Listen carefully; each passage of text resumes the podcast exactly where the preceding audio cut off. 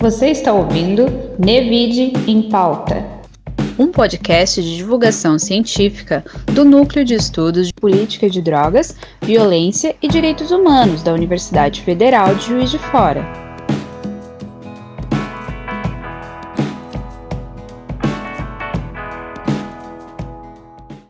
Nós somos pesquisadores que fazemos parte de um núcleo de estudo da UFJF coordenado pelo professor Paulo Fraga.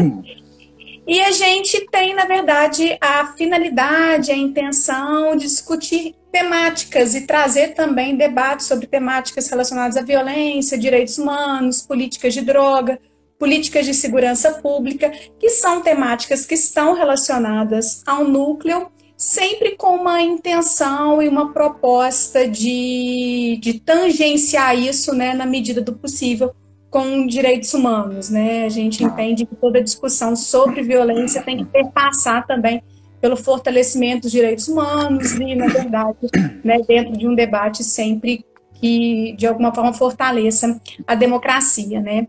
Então, é dentro dessa proposta que a gente começou a criar essas lives, uma forma também é, alternativa, né, da gente contornar algumas questões da pandemia, e, e aí eu vou apresentar para vocês o nosso convidado, que é o Michel Lobo, né? Michel Lobo Toledo de Lima. Ele é graduado em. Direito, mestre e doutor em Sociologia pela UERJ, né?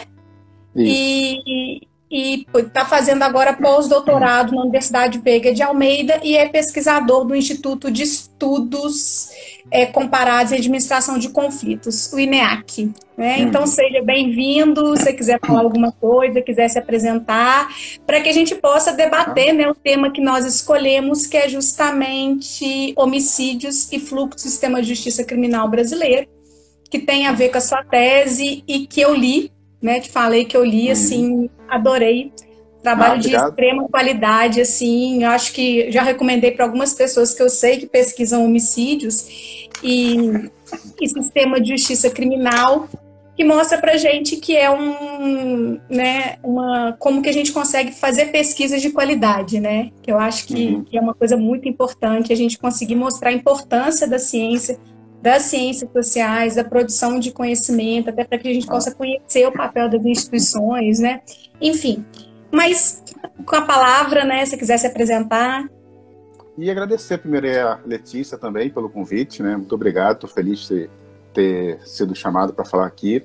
Agradecer também ao núcleo de estudos, né, de violência e direitos humanos, aí da UFJF também. É, fiquei muito feliz com, com, com o convite que vocês me fizeram. E como a Letícia já comentou, é, a minha formação tem muito a ver também com a minha trajetória de pesquisa. Então, é, vou falar um pouquinho, muito breve, mas não é só uma questão de apresentação, mas de entendimento, como é que isso me influenciou também.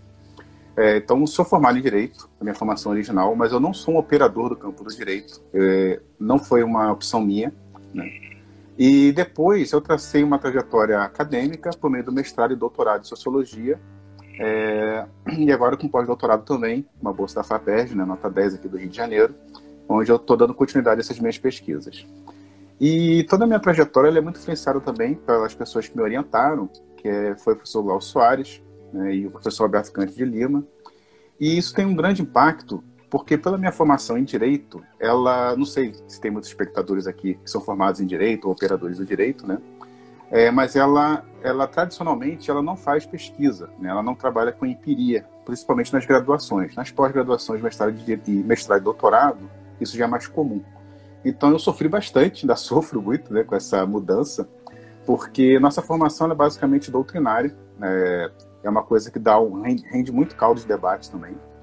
E o meu grande desafio ao entrar na, ao fazer pesquisa no campo do direito e da segurança pública, que depois eu vou comentar que são dois campos diferentes, e tem que ser diferente no Brasil, falando não em outros lugares, tem inúmeros sistemas né, entre si, é de trazer alguns estranhamentos do que a doutrina jurídica traz para a gente enquanto conceitos. Né? Então, é de relativizar um pouco isso e entender como é que funciona o sistema de segurança pública e justiça criminal e como é que esse funcionamento, essa prática, ela inclusive é não só diferente do que as doutrinas dos manuais de direito nos falam, como ela também é contrária por vezes, né? Porque essa distinção entre teoria e prática, né, que tem, estão sempre entrelaçados, ela sempre existe, sempre vai existir em todo o campo do conhecimento. Mas no direito especificamente, tem uma característica que eu considero assim muito específica, que é justamente de contrariedade. Você, na prática, acaba fazendo algo contrário à previsão legal ou contrário do que determinada corrente é, doutrinária do campo do direito fala, e não teria um problema. Isso é naturalizado e é assim que tem que ser. Então é de relativizar um pouquinho né, essas questões, esses paradoxos aí, pelo menos eu percebi, e muito influenciado pelos meus orientadores, né, claro. Uhum. É, e para comentar um pouco sobre isso, eu sei que tem só uma hora, então vou tentar ser mais pontual, senão a gente vai falando. É, eu sempre lembro, me recordo muito, do Luiz Flávio Gomes, que faleceu, infelizmente, né, há pouco é, tempo. É verdade, né? recente, né? E ele, eu sou aqui né, do Rio de Janeiro, sou de Nova Iguaçu, da cidade de Nova Iguaçu, e ele deu uma, um seminário telepresencial aqui em 2011, falando sobre a nova lei de prisões na época, que era novidade, que não era bem uma nova lei, né, mas era assim chamada. E ele começou a explicar por que era necessário aumentar né, aquele rol de prisões especiais, né, ou seja, entravam determinadas categorias, saíam outras, e por que, que seria importante de ampliar né, para mais pessoas, mais categorias, em razão das suas funções. E ele começou a comentar na época que a prisão, né, os presídios, né, é, são um âmbito de contaminação, de doenças, de expiação sexual, sujeito a, a, violência de outras pessoas, ou seja, um ambiente degradante. Então você tem que, né, pelo menos para os presos provisórios, tem que ter elencar um rol de pessoas que não podem ficar lá. Eu, na época, ainda muito ingênuo, tinha acabado de me formar há três anos, mais ou menos, na graduação, eu perguntei, poxa, mas se é um ambiente tão ruim, tão hostil, tão né, horrorrendo dessa maneira, por que não para todos, então? Aí ele, olha, é, não dá, porque é uma coisa inviável. Então tem que começar por alguém. Ou seja, é, essa questão da desigualdade jurídica, do tratamento desigual de pessoas, de casos, é uma coisa já naturalizada, não só na doutrina, mas nos discursos jurídicos também. Isso é uma coisa que não estranha, pelo contrário, é necessária. Então, foi a partir disso aí que eu resolvi entrar no campo da sociologia, porque lá existem métodos de pesquisa que são aplicáveis ao campo do direito e que, e que usualmente né, os campos do direito não aplicam nessa própria, para estranhar nessas próprias categorias. Então, na minha dissertação, eu fiz uma pesquisa sobre juizados especiais criminais, né, não vou falar da minha dissertação, mas na minha tese, é, eu queria dar uma continuidade a isso. Então, eu pesquisei um único juizado, ah, na Baixada Fluminense, do Rio de Janeiro. E a partir daí, na minha tese, eu queria ampliar essa pesquisa e comparar com outros juizados e também pesquisar a polícia, as delegacias que são a ponta inicial de todo esse iceberg, né, de como vai ser classificado e enviado para os juizados. E eu não consegui. Né? Então, eu tive que apelar para minhas redes de contatos de outros colegas pesquisadores e que todos me indicaram, é, só tinham contatos de delegacia de divisão, divisão de homicídios, aqui na, no Rio de Janeiro, né, a princípio. Então, isso tem muito a ver com a questão da antropologia né, no campo do direito, que é a questão do campo, da pesquisa de campo e da etnografia. Ou seja, a, quando você vai pesquisar algo, fazer uma pesquisa de campo, ele é que vai te demonstrar os problemas e o caminho a ser percorrido. Isso é uma coisa bem da etnografia. Vou tentar falar um pouquinho mais sobre isso de maneira mais bem breve. Então, fui até uma divisão de homicídios para poder fazer a minha pesquisa. E eu não tinha nada em mente. Né? Não tinha nada, aparentemente, nenhum problema de pesquisa. Era um campo novo que eu quis adentrar. Isso me trouxe muitos dilemas metodológicos de início. Porque o meu orientador, enquanto sociólogo, ele apresentava, ele comentava que toda pesquisa deveria ter uma hipótese como ponto de partida para você verificar. E a partir dessa verificação, você vai escolher seus métodos de pesquisa e depois você vai fazer essa, essa verificação daquela sua hipótese, se ela de fato, se ela é ou não é, se acontece ou não acontece, e talvez usar uma teoria para tentar explicar aquilo ali. Já na antropologia, quando você vai fazer uma pesquisa de campo, né, já meu orientador, que é antropólogo, ele comentava o seguinte: você tem que ir na, fazer o pesquisa de campo sem uma hipótese pré-formulada em mente. Né, porque você tem que reconhecer, sim, os seus preconceitos, estar ciente deles, mas sem deixar que eles guiem sua pesquisa. Porque o campo é que vai te falar dos seus problemas. E eu ficava pensando, caramba, e agora? Onde é que eu vou enfiar essa hipótese? Vai do início ou não vai do início? Então, estou falando tudo isso que o, meu, o caminho metodológico ele foi o seguinte: eu fiz uma pesquisa de campo nas divisões de homicídios no Rio de Janeiro e também em Minas Gerais. Né? Eu não falo quais são os municípios. É, e também é, nos fóruns das comarcas desses municípios no Tribunal do Júri. E a partir dessas observações que eu percebi problemas, elaborei minha hipótese de pesquisa a partir do, do trabalho de campo, e então usei, depois que eu percebi e construí minha hipótese, fiz uma verificação estatística daquilo que eu tinha construído. Essa é a, o esqueleto da minha tese, basicamente. Né? E aí, a partir da verificação da estatística da minha hipótese, eu tenho lá minhas conclusões, que eu vou falar aqui também rapidinho. E aí, pegando um pouco da, da, sua fala, né, assim, até sobre algumas coisas, algumas dúvidas mesmo que eu tive em relação ao seu trabalho, é, você, você fala um pouco, né, das pesquisas que você fez nas delegacias, né, delegacias de homicídio e nos tribunais do júri assistindo uhum. não somente as audiências preliminares da primeira fase e os próprios plenários, assim. É, na sua percepção, assim, você acha o judiciário um campo mais aberto à pesquisa?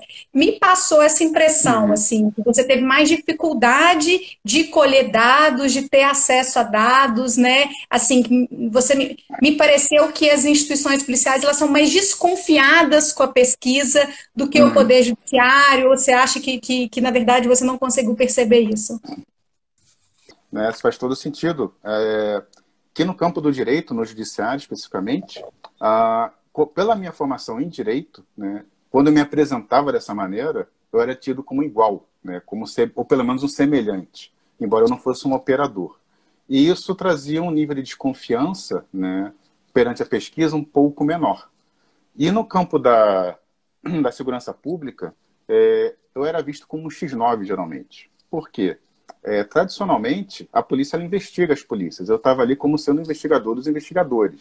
Então, estava aqui invertendo meio que a ordem né, da prática deles. Então, eles se sentiam investigados e não como é, parte de uma pesquisa. Né? Isso também tem muito a ver com a forma, mais especificamente da Polícia Civil falando, da forma como as investigações e o inquérito policial é conduzido. Porque as investigações e o inquérito, eles são orientados pela é, pelo sigilo né, daquilo que é feito e também pela fé pública. Ou seja, você parte da presunção do que está sendo dito ali como verdadeiro em contraposição às outras verdades que virão posteriormente. Então, isso tem a ver também com a internalização desse tipo de prática. Né?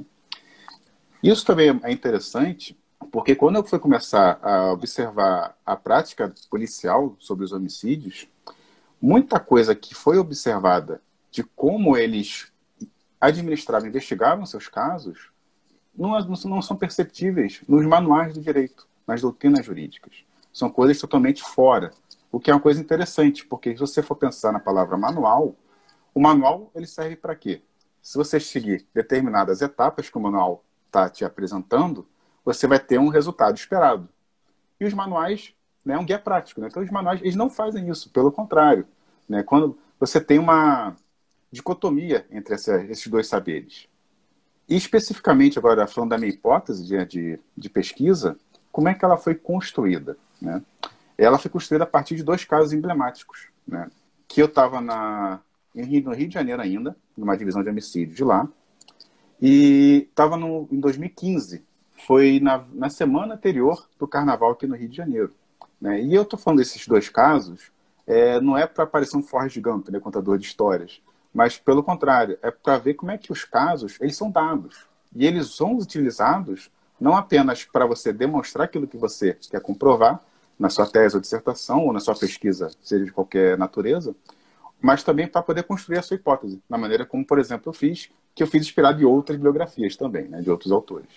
É, então, nessa véspera da semana anterior ao Carnaval de 2015, teve um caso que foi muito interessante é, de uma senhora que chegou na delegacia, até no balcão da divisão de homicídio, né, que eu estava pesquisando. Eu já era conhecido ali por todos, então eu podia ficar sentado ali no balcão e sob uma observação direta né, das, da, das práticas daquele campo.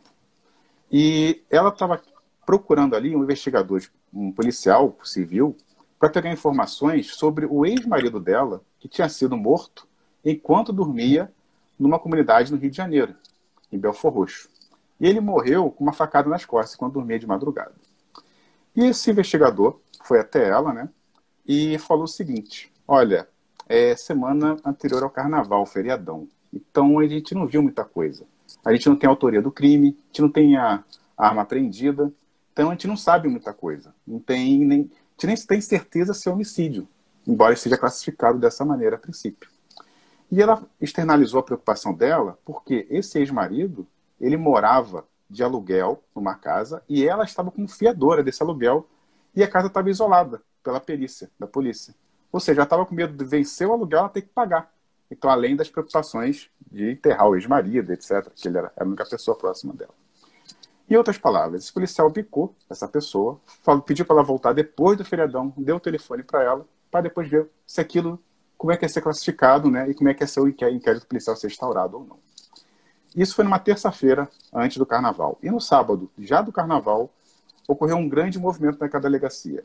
É, vários carros de polícia militares civis chegaram até lá e saíram ah, quatro homens. E eu fui me informar o que, que era. E um policial que já me conhecia falou o seguinte: Olha, mataram um policial civil numa comunidade aqui perto, dessa vez em São João de Meriti. É, e nós fomos lá averiguar. Isso foi por volta das 11 horas da manhã. E ali, quando eu já estava observando, já era uma da tarde. E ele já estava com quase esses quatro homens ali, que eram já tinha arma do, do crime apreendida, né, e já estavam presos em flagrante. Eu perguntei, poxa, mas como é que vocês fizeram isso? Ele, olha, é, nós recebemos um relato da polícia militar que estava no local, nós fomos até lá na mesma hora, é, entrevistamos as pessoas da vizinhança que entregaram esses quatro, esse, entregaram três rapazes a início, né, e um desses três entregou um quarto, a casa dele, onde ele morava, e essa casa dele era onde estava a arma do crime. Estava escondida dentro de uma caixa d'água, arma de fogo. E eu perguntei, poxa, mas como é, que você, como é que você descobriu que a arma do crime estava dentro da caixa d'água? Ora, todo policial sabe que a arma tá, fica escondida dentro da caixa d'água. Ou seja, tinha que ter uma arma. Então, ainda comentou mais que aqueles, aqueles homens ali, eles estavam sendo ouvidos e o delegado não era dia do plantão dele, que era sábado. Porém, eles já contactaram por telefone o delegado naquele dia que tinham conhecimento de um juiz que expediu um, um é, pedido de prisão preventiva. Então, eles já estavam indo para Bangu, presos em flagrante, mas depois já com a conversão da prisão preventiva. Tudo isso em menos de 24 horas. Então, nessa semana, o que, que eu pensei? Contrastei esses dois casos que para mim foram paradigmáticos. Por quê? O primeiro, que tinha acontecido há mais de uma semana, um homicídio, é, e a pessoa né, foi lá se informar, a ex-esposa da, daquela vítima, e não tinha autoria do crime uh, identificada, nem arma, nem arma apreendida. E quanto que esse segundo caso, você em menos de 24 horas, você já tinha autoria identificada, arma do crime apreendida, prisão em flagrante e conversão da prisão em flagrante preventiva. Ora, então fiquei pensando, o que, que acontece né? Por que, que existe um tratamento institucional desigual para casos tão semelhantes semelhança que eu digo com uma mesma categoria, um tipo penal, que era, que era o homicídio doloso. Né? Então, essa foi a minha hipótese, que existe um tratamento institucional desigual de casos semelhantes, embora existam princípios constitucionais de isonomia legal e uma categoria jurídica, que não é, é legal, mas é do campo da doutrina, que é o da paridade de armas. Ou seja, todos estão em pé de igualdade para comprovar e debater também ah, no campo judiciário. Isso foi interessante porque depois eu perdi o contato né, com esse delegado titular no Rio de Janeiro e depois eu consegui um outro contato em Minas Gerais e para lá fui dar continuidade à minha pesquisa. Então o campo continuou me mostrando o caminho a ser percorrido. E como é que depois eu fui fazer essa verificação? Ah, depois que eu percebi a minha hipótese, eu continuei minha pesquisa de campo em Minas Gerais durante um ano e meio, né? Eu fiquei observando a divisão de homicídios em Minas, no município do interior de Minas Gerais e também o fórum na mesma comarca. E eu fui percebendo ali que determinadas categorias elas eram muito distintas das categorias legais construídas. Né? Então, então aí, só te, aí, só te, interrompendo um pouco também, claro. que eu acho que é uma coisa muito interessante assim da gente perceber, né? Assim, para quem é, para quem é operador do direito, né, que tem uma, uma ideia do homicídio enquanto uma coisa dada, eu acho que é interessante uma coisa que você traz na sua tese, que na verdade o homicídio é uma categoria jurídica. Né? Então, assim, a própria transformação da morte em homicídio, você entender que uma determinada morte é um homicídio, ou uma lesão corporal seguida de morte, ou até um latrocínio, né, eventualmente, ela depende de uma interpretação pessoal daquele que está olhando o fato, né? E essa, uhum. essa interpretação pessoal, ela vai estar tá, ela vai tá relacionada há várias moralidades, há vários interesses, há várias questões que muitas vezes elas não são explícitas, elas ficam implícitas, né? Então, assim, isso é interessante porque a gente que trabalha um pouco com homicídio, a gente aqui no núcleo, a gente tem uma, uma pesquisa também sobre homicídio, né? Num, num sentido um pouco diferente da sua, mas é, de compreender, na verdade, quem são as vítimas de homicídio, enfim. É, quando a gente justifica esse tipo de pesquisa e a gente utilizar os números do DataSUS, a gente uhum. sempre tem, na verdade, uma preocupação né, de, de falar o seguinte: olha só, os números da DataSUS, eles usam, na verdade, uma categoria de saúde pública. Então, a gente tem mortes por agressão, né, que é diferente de homicídio, até por muitas vezes esse é o fator que faz com que você tenha divergência entre os números das instituições policiais e uhum. né, do, do, Ministério da Saúde, e que às vezes, para quem é do direito e está né, familiarizado com uma lógica somente jurídica, Gente, as pessoas acham, né? A gente acha, eu sou do direito também, que o homicídio é uma categoria pronta, né? Ela, ela, ela uhum. e na verdade não é, né? Você tem uma morte que, na verdade, vai ser interpretada como homicídio à luz, na verdade, da própria né, moralidade, dos uhum. interesses né, que né, estão envolvidos naqueles atores da, da, do sistema de justiça criminal, né? Mas, enfim, foi só, só um pouco isso que eu achei interessante também da gente comentar. Não, mas é muito pertinente, tem, é, tem tudo a ver porque é, muitas vezes a gente ouve alguns jargões jurídicos que é a, é, a, é a, letra da lei, mas não é a letra da lei. Alguém tem, ninguém tem que aplicar isso. Né? E isso perpassa por inúmeras traduções. Né? A tradução de um fato social tido como relevante para o campo jurídico, que, que primeiramente é traduzido no boletim de ocorrência por meio de uma linguagem é, factual da Polícia Militar, que vai registrar aquilo de acordo com o seu saber prático e que depois, virando um registro de ocorrência policial, vai então ser traduzido para um saber prático jurídico da Polícia Civil, que vai instalar um inquérito policial ou não sobre aquele dado. E a partir daí, o Ministério Público, pertencente a uma outra instituição, já do Executivo, mas no Judiciário, é, vai decidir se aquilo é de fato algo pertinente a ele, interessante ou não, dentro de uma linguagem de ação penal e por assim por diante na primeira e na segunda fase do tribunal do júri. Ou seja, são, são seguidas interpretações de interpretações de acordo com interesses corporativos e institucionais, além de outros fatores também, não são só essas variáveis. Então, por isso que estudo de fluxo de qualquer tipo de crime no Brasil é um grande, é um vespeiro de se mexer.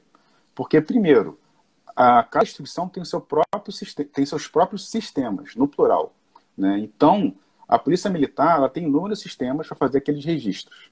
E a Polícia Civil, depois, tem outros sistemas né, informatizados para fazer esses registros. E os próprios delegados também têm sistemas à parte do registro unificado da Polícia Civil. Ou seja, cada um particulariza né, a sua própria informação. Enquanto que o inquérito policial, pelo menos em Minas Gerais, onde eu pesquisei, ele não era informatizado, não era digital, ele era físico, impresso. Então ele tinha que ser levado até ao fórum né, da comarca, fisicamente, para poder ser analisado pelo Ministério Público. Então ele era o grande divisor de águas, né, e que não tinha um sistema propriamente dito informatizado. E a partir dali o Ministério Público inseria aquele caso enquanto um caso judicial no sistema do judiciário. Ou seja, você não tem conexão, você não tem como cruzar essas informações. Isso metodologicamente, para mim, foi um grande desafio, é, porque o que, que eu tive que fazer? Eu tive acesso ao banco de dados de registro de ocorrência, nesse lugar que eu pesquisei, e a partir dali, né, obviamente mantendo o sigilo das pessoas envolvidas, é, eu olhei o nome das pessoas, do autor e da vítima, e a partir desses nomes, eu fui acompanhando no site do TJ e no site do Diário Oficial de Minas Gerais o desdobramento de cada caso.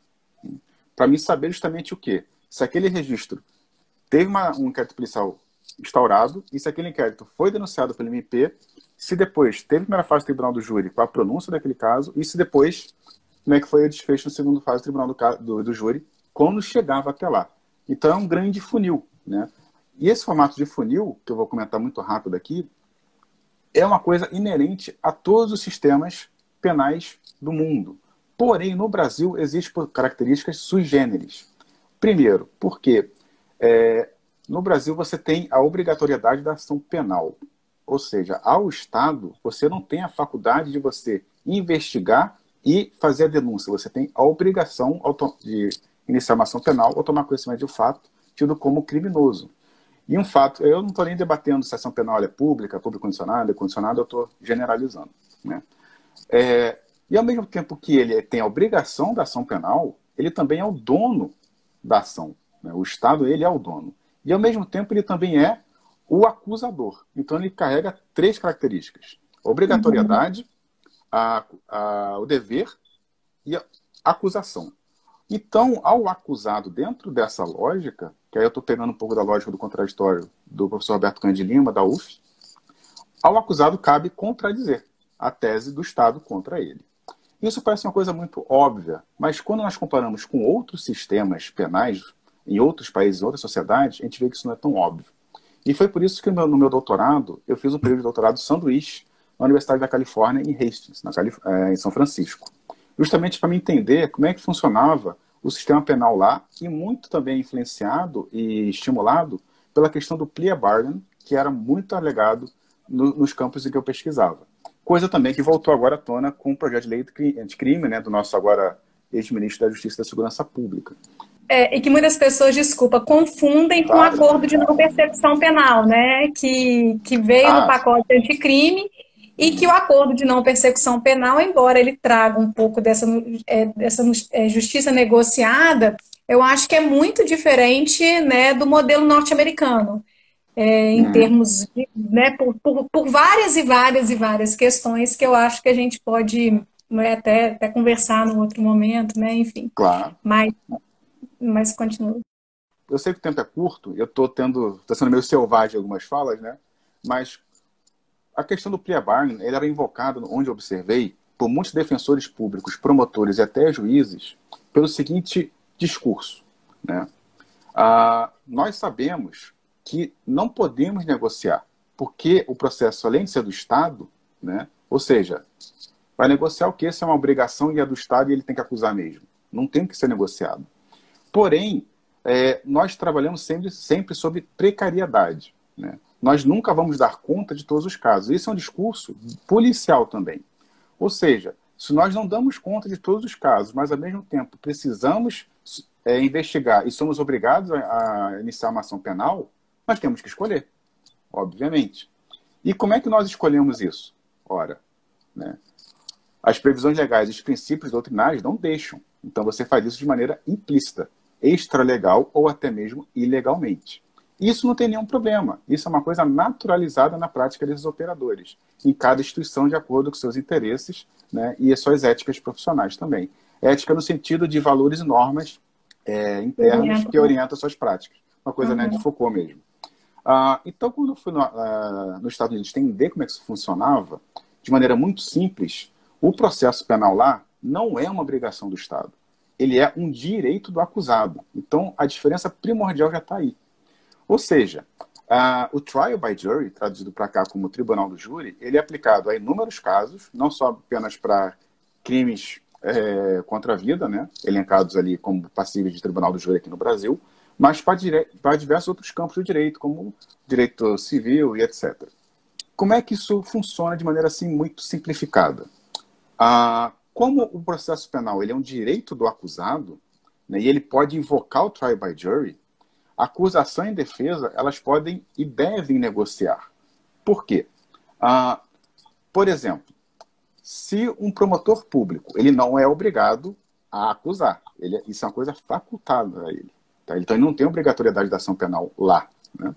Então ele percebe, mas ele quer acusar, obviamente. Então se ele percebe que existem evidências fracas contra aquela pessoa que ele está acusando, ele prefere o quê? Negociar do que perder o caso. E a pessoa, se perceber que essa negociação, e essa negociação ela pode se dar tanto no tipo de pena quanto no próprio fato. Então, de maneira assim, muito grosseira. Você pode negociar um caso a princípio tido como roubo, como sendo furto, para poder amenizar. Né? Uhum. Para poder amenizar tanto a pena quanto também o regime é, de prisão, por exemplo. Então você pode fazer essa negociação. Mas se o acusado ele perceber que a negociação não está de acordo com o interesse dele, ele pode invocar o trial by jury.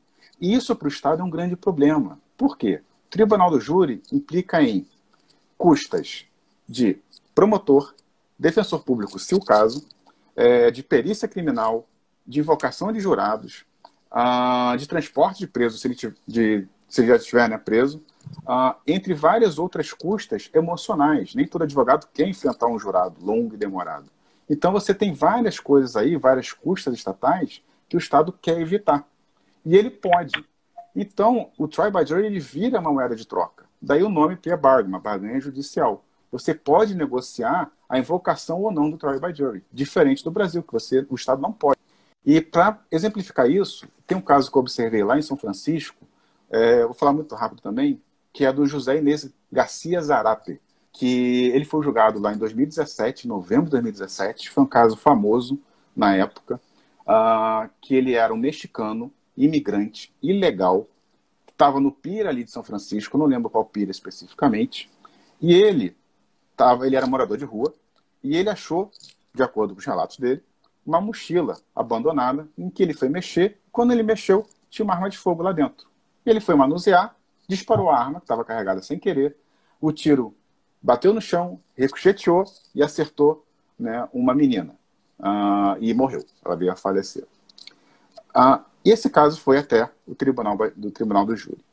Porém, teve um fator aí. Esse fato ele aconteceu em 2015. Né? O, tribunal, o julgamento foi em 2017.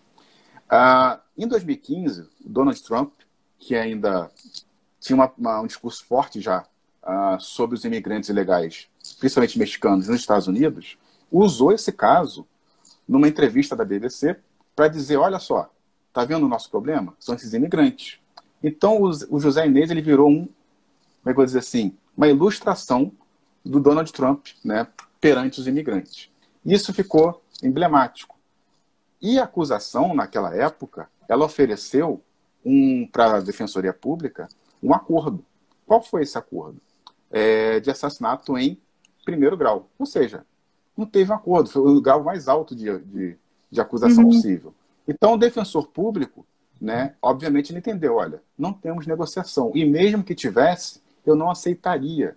Por quê? Toda negociação no plea bargain, ela implica numa declaração de culpabilidade mas porque o acusado quer assim. Uhum. E como ele era imigrante legal, para ele implicaria o quê? Numa deportação para o México. E ele não queria ir embora dos Estados Unidos, ele queria ficar lá ainda, não queria ser deportado. Ou seja, a negociação ia contra os interesses do cliente. Né? O cliente sempre acha que era na defensoria pública. Então, ele invocou o tribunal do júri quanto o direito dele, porque as negociações não iam de acordo com o seu interesse, algo impensável no Brasil, porque o tribunal do júri é do Estado, não da pessoa. Uhum. Né? É ah. quase uma obrigatoriedade, né? Dele ser submetido a julgamento pelo tribunal do júri, né? Tirando exceções, porque a não ida ao tribunal do júri passa a ser uma exceção, né? Eu acho que você mostra muito claro. bem isso na sua tese, quando você mostra esses filtros. Né? Achei muito interessante, você assim, um grande filtro que se tem é o oferecimento da denúncia. Mas depois é uhum. é quase que uma certeza, né? Depois que ele é denunciado pelo Ministério Público, é quase uma certeza que ele vai ser submetido a julgamento pelo tribunal do júri, porque as uhum. decisões que, de não submissão ao tribunal do júri, elas são a minoria, né? Não, justamente, porque enquanto que no modelo estadunidense, falando da Califórnia, o estado da Califórnia especificamente, porque as leis mudam né, de acordo com os estados, é, enquanto lá você tem os processos de filtragem que são explícitos às partes envolvidas, tanto a acusação quanto a defesa, quanto a, ao acusado, né? e isso é uma coisa socialmente também reconhecida, no Brasil você tem um processo de filtragem que ele é implícito e ilegal, ele não pode acontecer. Ou seja, se chega até o tribunal do júri, é porque você já tentou todas as instâncias informais e extralegais de filtragem para que essa pessoa não chegue até lá.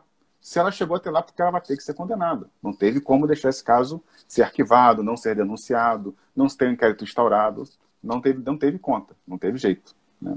Isso aí também tem uma, um outro diferencial entre. Eu estou falando dessa comparação, né, para ficar mais claro, porque muita coisa que a gente percebe no nosso próprio sistema jurídico penal é a partir da comparação com outro. É, coisas que nós não perceberíamos e não estranharíamos, provavelmente, se não fizesse essa comparação. Né? E como essa a, a importação do plea bargain é uma coisa recorrente no Brasil, né? então eu achei propício fazer isso também, para demonstrar é. como é diferente. Porque a delação premiada é inspirada no plea bargain, os juizados especiais criminais, a justiça restaurativa e agora o próprio projeto de lei de crime, mas que já já sofreu número de mutações aí, a gente nem sabe agora como é que vai ser o final disso. Eles nem sabem mais o que é, né? É, pois é. Né? Mas, uhum. tem, mas é importante que esse discurso da negociação é, judicial vem sempre à tona. Né? Então, daí o interesse em fazer isso e demonstrar que não só é diferente, e como, mas como essa diferença permite nos perceber né, nas nossas próprias práticas também. E outra coisa que eu ia comentar, que modelo norte-americano e modelo brasileiro, outra diferença que é primordial para o plea bargain, que não acontece no Brasil, e daí por isso que os, os filtros são implícitos. É, então, outra coisa é que no modelo norte-americano, né, Estados Unidos, que juiz, defensor e promotor, eles não são concursados. São cargos do executivo, né, promotor e defensor falando, mas que eles são eleitos, são cargos eletivos. E isso faz toda a diferença. Por quê? É, o promotor público, ele só vai se reeleger, entre aspas, dependendo da atuação dele perante a sociedade, de como a sociedade vai percebê-lo. Ora, né, se ele fizer muitas negociações, mas a sociedade local achar que isso é ruim, é, que ele está pegando muito leve, ou que a forma de negociar dele é um pouco preconceituosa, enfim, vários tipos de percepção né, vão orientar como ele vai fazer esse tipo de negociação também. Né? Uhum. E assim também como o juiz. O juiz também é um cargo eletivo. E era muito comum, quando eu saía da, é, da faculdade, lá em São Francisco, até o tribunal para poder observar né, as audiências lá, é, encontrava com o juiz no metrô o tempo todo. E ele conversava com as pessoas, porque ele precisava dessa visibilidade se ele quiser ser reeleito. Então, Entendi. essa coisa da sociedade, junto com o judiciário, faz sentido. Né? E ele querer barganhar ou não, faz é de acordo com a percepção que ele está tendo das percepções sobre ele. Enquanto que no Brasil, tanto o promotor público, defensor público e juiz, eles são concursados e fazem parte de um mesmo ente, que é o Estado. Né? Isso é uma categoria né, que a, aí a tese da Isabel Nunes, lá da UF, que é da família judicial. Todos eles fazem parte de uma mesma família. Ou seja, eles podem negociar institucionalmente entre eles como aquele caso vai ter um desfecho.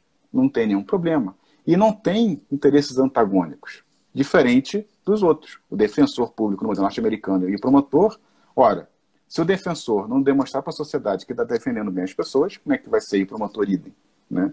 É. E aqui não tem nenhum problema, porque ele já faz parte de um cargo vitalício e junto com os outros, é, com os outros operadores também. Então, assim, o sistema de justiça criminal, ele teria, na verdade, várias instituições, né, que perpassariam, uhum. na verdade, a investigação, o julgamento. Então, a gente pode colocar a Polícia Militar, que faria a primeira abordagem, uhum. Polícia Civil, Ministério Público, Poder Judiciário. Então, assim, são várias instituições. E quando a gente fala de sistema, eu não sei qual que é a sua percepção sobre isso, é, a gente nos traz a ideia de que há uma integração institucional. Mas quando a gente olha para, na verdade, para a prática dessas instituições, eu acho que a gente percebe que, na verdade, são instituições que atuam pautadas por interesses próprios, né? Muitas vezes uhum. disputam entre, entre si. Então, assim, existe mais conflito do que realmente conexão. Eu, eu, queria, eu, queria que você me falasse um pouco sobre isso, assim, né? Eu acho que é isso que, que, assim, se você conseguiu perceber isso entre essas instituições, em que ponto algum tipo de disputa, né, pelo uhum. poder, talvez, dizer a verdade em relação, né, elas estão, são norteadas por quais interesses. E uma outra coisa também, que aí eu passo a palavra para você, claro. que me chamou muita atenção foi os filtros que você apontou, principalmente na sua pesquisa aqui no Brasil. Você fala que, em termos de homicídio doloso, existem alguns filtros que, na verdade, assim, algumas questões né, que, devem, que devem ser analisadas que potencializam ou não a possibilidade daquela pessoa ser condenada. E aí você uhum. coloca o fato dele ter reincidência criminal, já ter passagem pela justiça, um caso com repercussão social, e um que me chamou muita atenção é o fato dele ter advogado particular, né? Então, sim, uhum. você coloca esses filtros como relevantes para a possibilidade de condenação ou absolvição no tribunal do júri. Então, assim, eu queria que você comentasse sobre essas, esses, esses dois pontos, assim, a existência de um sistema realmente de justiça criminal e segurança pública no Brasil, no sentido de, de integração, de ordenação, de conexão, né, até que ponto que essas disputas realmente existem, em que ponto que elas existem, e essa percepção desses filtros, que eu achei muito, muito interessante também, né? Uhum. Eu estou lendo alguns comentários aqui rápido, é... né? mas, enfim, não sei se vai dar tempo de falar. Não, mas tem um comentário interessante, né? Infelizmente, a população trabalhadora tem pouco ou nenhum envolvimento com os assuntos públicos justamente por se preocupar com a sua própria sobrevivência e dificuldades enfrentadas diariamente, né? Eu acho que isso, hum. na verdade, é, uma, isso é um, um fato, né? Então, vou tentar comentar isso muito rápido também. E, é porque é uma tese, né? Então, resumir uma hora é sempre um desafio. Eu fiz alguns recortes do que eu achei mais importante também, né? Uhum. Ah, Sobre a questão do sistema, né, justamente, não tem um sistema, pelo contrário. Muitos pesquisadores tentam, uh, tendem a classificar como dois sistemas, o da segurança pública e o da justiça criminal. Porém, dentro desses dois sistemas, existem vários outros subsistemas. Isso traz um grande problema na, nas pesquisas sobre esse tipo de campo no Brasil, porque nos outros países normalizados, vamos dizer assim, isso não existe. Então, quando você importa teorias que tentam explicar fluxo criminal para o Brasil, isso não dá certo. E dá muito problema, por exemplo, comigo, com a ciência política, por exemplo. É, não estou dizendo falando mal, não é nada disso, não. Mas é que é uma questão ah, assim uhum. de comparação. Quando você vai falar que existem sistemas diferentes, ou seja, cada instituição possui distintos interesses corporativos e que fazem disso uma forma de orientar os seus investimentos, é, seus empenhos institucionais para investigar ou não determinado crime, você está dizendo que esse sistema, ele tá sempre, esses sistemas estão atuando sempre entre eles e não com eles. Diferente do modelo norte-americano, de novo, essa comparação. Por que a comparação? Porque lá a barganha ela pode acontecer em qualquer momento da persecução penal. Ela pode acontecer desde o momento da coleta de evidências, lá com a polícia, e quanto, tanto quanto no final. Quanto, se já estiver correndo no tribunal do júri, o by jury já foi invocado e estiver acontecendo, mas se for feita uma negociação, entre ele, entre acusação e defesa, isso pode findar tudo também. Aqui não, né? porque lá todos conhecem as evidências e as, e as evidências que foram transformadas em provas. Né? Ou seja, aquilo que foi é, judicialmente aceito. Já aqui não. Prova para a Polícia Civil não é a mesma coisa para o Ministério Público, que não é a mesma coisa para o, o juiz do Tribunal do Júri. Eles possuem diferentes percepções para a mesma categoria, para a mesma categoria jurídica. Né? Então, por exemplo, o grande gargalo que eu comento, que é o Ministério Público. Eu vou dar aqui uma breve olhada para não falar só por falar. Vou falar alguns números breves, mas eu posso, não sei se posso passar por aqui. Né? É, falando aqui do funil que eu pesquisei, foram 488 casos, tá? No recorte temporal de 2010 a 2015. Então, de todos os registros, 95,1% deles tem inquérito policial instaurado. Ou seja, não importa se tem é, autoria identificada, se tem arma do crime ah, recolhida, apreendida. A grande maioria esmagadora tem inquérito instaurado. Ou seja, você tem ah, um interesse corporativo, a princípio, que é meramente de meta quantitativa, que é orientada naquela delegacia que eu pesquisei, de fato orientava. Você precisava ter um alto número de inquéritos instaurados, independente do conteúdo deles. Então, não era estranho você ter inquérito instaurado sem autoria né, reconhecida. É uma coisa muito estranha. E quando se chegava até o Ministério Público, desses, todos esses casos, apenas 37,1% tinham a denúncia oferecida pelo Ministério Público. E qual era o critério que ele apresentava? Ora, só é interessante para mim gerar uma denúncia aquilo que atende aos critérios. Oi? É, aos critérios da ação penal. Ou seja, já está uhum. pronto para mim. Então, eu preciso de quê? É, de prova testemunhal, autoria identificada, né? pelo menos isso. Então, quando você tinha prisão em flagrante, lá no inquérito policial, era muito comum você já ter autoria, autoria identificada, obviamente, junto com a arma do crime apreendida. Então, prisão em flagrante era um filtro, assim, que ia, era denunciável pelo Ministério Público. E isso evidenciava que muitos dos casos denunciados, e até, uh, denunciados pelo, pelo MP, eram casos oriundos de calor do momento e não de uma estratégia da polícia perante a criminalidade. Não sei se está muito claro né, também essa questão. Não, está claro, claro. Uhum. E desses 37% que eram denunciados pelo Ministério Público, né, aí a coisa ia o gargalo ali no MP. Só que aí depois que chegava nesse gargalo, quando tinha denúncia, aí, ou seja, não tem mais volta.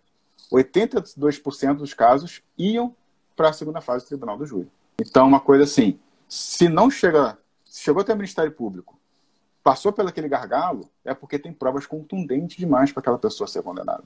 Não tem mais volta. Né? E aí que entra o papel do advogado particular. Porque ele está fora da família judicial. Ele está fora desse sistema, entre aspas. Ele é um estranho. Né? E ele pode até negociar. Não é comum, mas ele pode fazer essa negociação porém sempre à margem da lei, e nunca sem condenação, é sempre para condenar menos. Então, o trial by jury, por um lado, ele foi feito para absolver, no Brasil ele foi feito para condenar. São coisas bem diferentes. Não sei se eu estou respondi bem, que estou sendo bem rapidinho, né? Não, tá Essa ótimo, questão né? também. Né? Ah, isso está me lembrando uma outra questão é, do caso do taxista, que é a categoria caso de repercussão. O caso de repercussão, na verdade, foi uma pesquisa da Lucia Eubal com a Flávia Medeiros, que hoje é professora da Universidade Federal de Santa Catarina, a Lucia da UF, no Rio de Janeiro, e que elas perceberam que existiam casos que passavam todo esse fluxo, né, do registro até a condenação no tribunal do júri, mas que não tinham uma categoria jurídica propriamente dita para fazer isso. E eu percebi isso quando eu vi o caso do taxista em Minas Gerais. O que, que esse caso se tratava? Um taxista ele foi morto a tiros no meio da rua de madrugada. Isso foi em 2016, 2016 se não me engano, posso estar enganado. Ninguém viu o que aconteceu. Só teve um morador perto daquela rua, morava no apartamento no segundo andar, que viu ali uma pessoa ensanguentada com aquele táxi ali abandonado. Denunciou a polícia, chegou até lá a polícia, recolheu o corpo né, e acabou. Passado uma semana, a investigação não andava. Então os taxistas fizeram um movimento nessa cidade até essa delegacia para saber, para ter uma resposta. E os policiais civis, olha, a gente não tem nem autoria né, identificada, não dá para saber. Né? Então que eles fizeram uma passeata com todos os táxis até a casa do prefeito, de madrugada. Então eles foram a 10 por hora, andando até lá, chegaram na casa do prefeito e o prefeito estava em casa.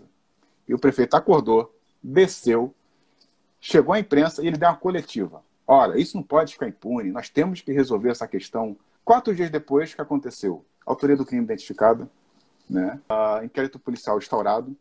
Deixa eu tentar lembrar aqui, um ano e seis meses depois desse dia, o Ministério Público denunciou, chegamos à segunda primeira fase do Tribunal do Júri, segunda fase do Tribunal do Júri, com condenação. Ou seja, tem um caso que repercutiu internamente nas instituições, em todas elas, na instituição da Polícia Civil, no Ministério Público e no Judiciário, que tinham que dar uma resposta à sociedade nesse sentido de pressão social e uma repercussão externa também a eles. A própria né, sociedade se mobilizou. É, mas isso não é uma garantia, mas é algo que faz. Né? Então, que na verdade deve ser levado em consideração. Né? Uhum. Claro, e, nenhum, e nenhuma categoria jurídica vai dar conta disso. Isso é uma categoria uhum. uh, nativa, né? esse caso de repercussão. E um policial ele me deu uma orientação de como perceber isso na época para poder fazer a minha pesquisa. Qual foi a dica dele? Olha só, pela minha experiência, se o caso for matéria de capa do jornal local, com o nome da vítima é, completo, ou então tiver pelo menos quatro matérias secundárias, mas também exibindo o nome da vítima ali, olha, tem alguma coisa estranha aí, que esse não, né, tem algum cheiro. Foi bom. Essa é uma descrição nativa, né, daquela categoria nativa. Então, uhum. quando eu tinha acesso ao, ao, nome das pessoas no registro de ocorrência, eu fui ver as notícias. E olha só, né, 95% dos casos de repercussão tiveram todo esse caminho percorrido com condenação ao final. Então, uma coisa que, assim, é extra legal, não vai definir. São fatores não só políticos, mas também sociais e midiáticos, misturados, hora mais, hora menos também. Né? Você está é, muito claro.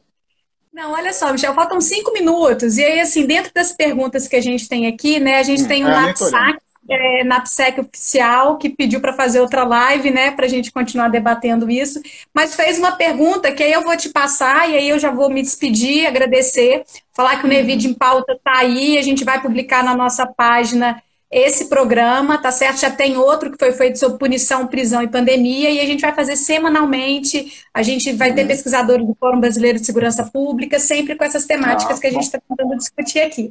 É, e, ele, e, na verdade, eles perguntam o seguinte: como verificar o nível de elucidação de homicídios em relação aos demais países do mundo, né?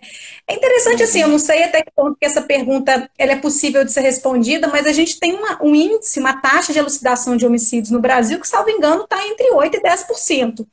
Né? Uhum. O que, na verdade, é uma, uma, assim, eu digo que é uma grande vergonha, né? Assim, em termos de você falar elucidar, que é um crime que, em tese, não é tão difícil, tem o corpo, enfim. Mas aí uhum. a pergunta é, né, como verificar o nível de elucidação de homicídios em relação aos demais países? E aí, se você quiser falar mais alguma coisa sobre isso, você tem cinco minutos, mas olha, eu queria te agradecer uhum. demais a participação, né? E obrigada por colaborar com o nosso projeto em nome de todo mundo do Núcleo, tá? Vou deixar meu agradecimento então já registrado. Obrigado uma vez, Letícia. Então, ao Nevide também, muito obrigado mais uma vez. Obrigado também a todo mundo que participou, né, as perguntas. Não vou conseguir responder todas em quatro minutos, é, não tem mas como. a gente pode depois bater um bate-papo também por aqui por fora, não tem nenhum problema. Né? Quem quiser fazer pergunta, uma interlocução também. Ah, enfim, são muitas coisas. Primeiro, é, eu vi também questão de ciclo de polícia, completo de polícia. No Brasil, todo mundo pergunta, né? Pelo menos eu também sou professor, dou aula né, no campo do direito, mestrado e doutorado. É, e a primeira pergunta que é feita é: ora, como é que a gente vai investigar sem inquérito policial? E a minha pergunta é inversa. Olha, se você for olhar os outros países, nenhum deles tem inquérito policial, salvo Portugal, mas que também não é igual ao Brasil. Como é que eles fazem, então? É o contrário, o Brasil que é sui generis. Né? Ele tem um inquérito que, na verdade, ele é, é a grande chave disso tudo. E ele é que, que vai, detém o grande poder da instituição policial da Polícia Civil. E que o poder é tanto que a Polícia Militar tem uma disputa grande. Tanto é que agora existe, né, já há um tempo, na verdade, o um inquérito policial militar, que é uma coisa meio que abominada no campo da, direito, do, da Polícia Civil. Né? Na verdade, o que, que o inquérito ele faz? Ele está dando uma classificação jurídica mas dentro de sede policial e dizendo quem é e quem não é acusado de determinado crime. E isso tudo com sigilo e fé pública. Isso é um poder gigantesco, né? muito grande para uma instituição e para uma, e para uma figura institucional que é do delegado de polícia. Não estou dizendo que o delegado não deve agir assim ou que tem algo errado, mas que é para estranhar determinadas práticas comparado com outras sociedades também. E assim também é a questão da elucidação. Elucidação de crime em outros lugares, países europeus, por exemplo, tem muito com o nível do caso investigado e que você teve os elementos ah, identificados, não só de autoria, estou falando de maneira muito rápida e selvagem, né? É, autoria, arma apreendida e como aquilo foi julgado. No Brasil isso não existe, porque cada instituição tem uma, uma interpretação própria do que, que é elucidação de crime. Então, um bom crime elucidado para a polícia militar não é o mesmo que um crime bem elucidado para a Polícia Civil, que também não é igual para o Ministério Público e também não é igual para seja para o juiz da primeira fase do tribunal do júri ou o juiz da segunda fase do tribunal do júri. Todos eles possuem, já que eles têm sistemas diferentes, éticas corporativas diferentes, e eles não se comunicam entre si, eles possuem diferentes formas de, de definir que é um crime bem elucidado. Então, por exemplo, para a Polícia Civil, um crime bem elucidado é aquele, no campo que eu pesquisei, que teve o inquérito policial instaurado, ponto, né, pela meta numérica corporativa que eles tinham que, eles tinham que bater. Já para o Ministério Público, um, um crime bem elucidado, falando de homicídio doloso, né, obviamente, um caso de, é, elucidado é aquele denunciável segundo os critérios da ação penal. Ponto. Ora, tem nada a ver com o que a Polícia Civil está dizendo. Já para o ju, juiz da primeira fase, é aquele caso que possui o quê? Todos os elementos de materialidade de crime. Ou seja, também é distinto.